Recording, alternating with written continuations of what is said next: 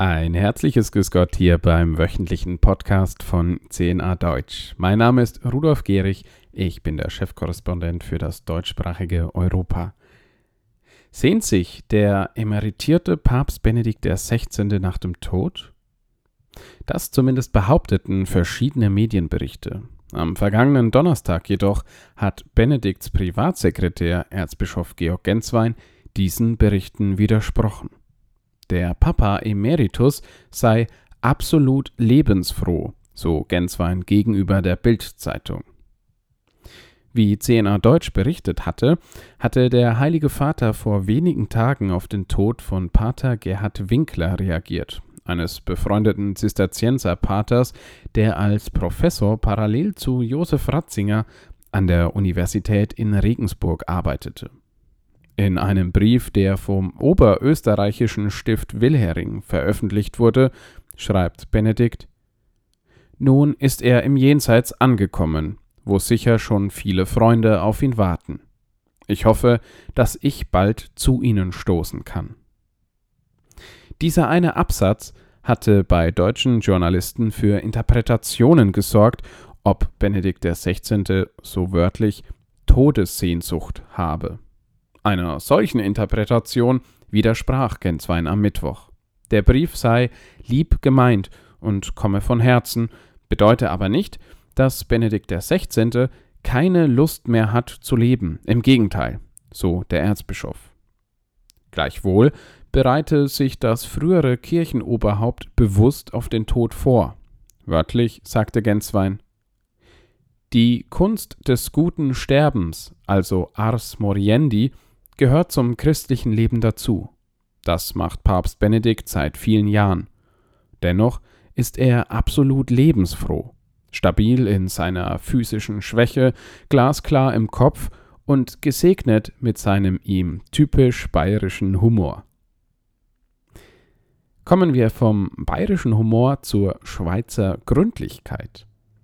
Diese forderte ebenfalls diese Woche der Schweizer Kurienkardinal Kurt Koch in einem Interview mit der katholischen Wochenzeitung Die Tagespost ein.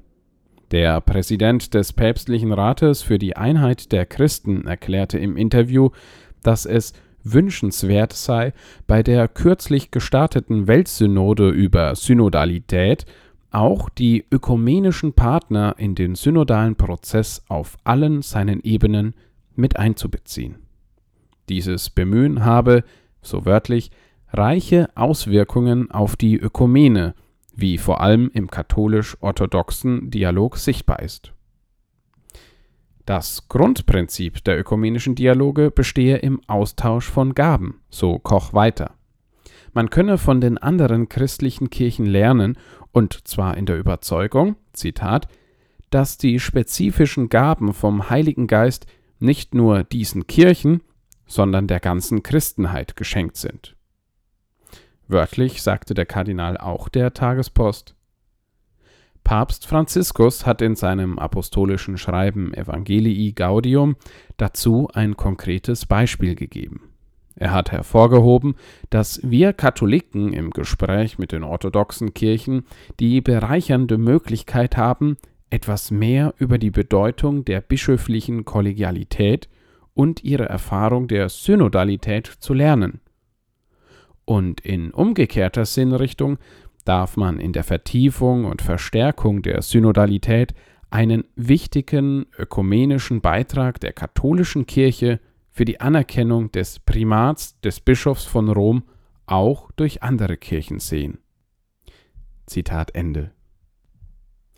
Kardinal Koch erhofft sich auch von der Synodalitätssynode, dass von ihr wichtige Impulse für die Evangelisierung ausgehen.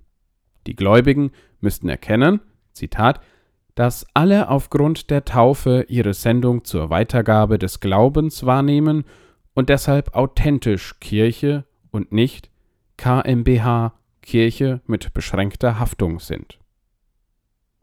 Papst Franziskus selbst habe energisch betont, dass es nicht um eine andere Kirche gehen könne, weil es die Kirche des Herrn sei und man die Kirche unmöglich neu erfinden kann und darf, der Pontifex hoffe aber, dass sich die Kirche durch den synodalen Prozess anders präsentieren wird.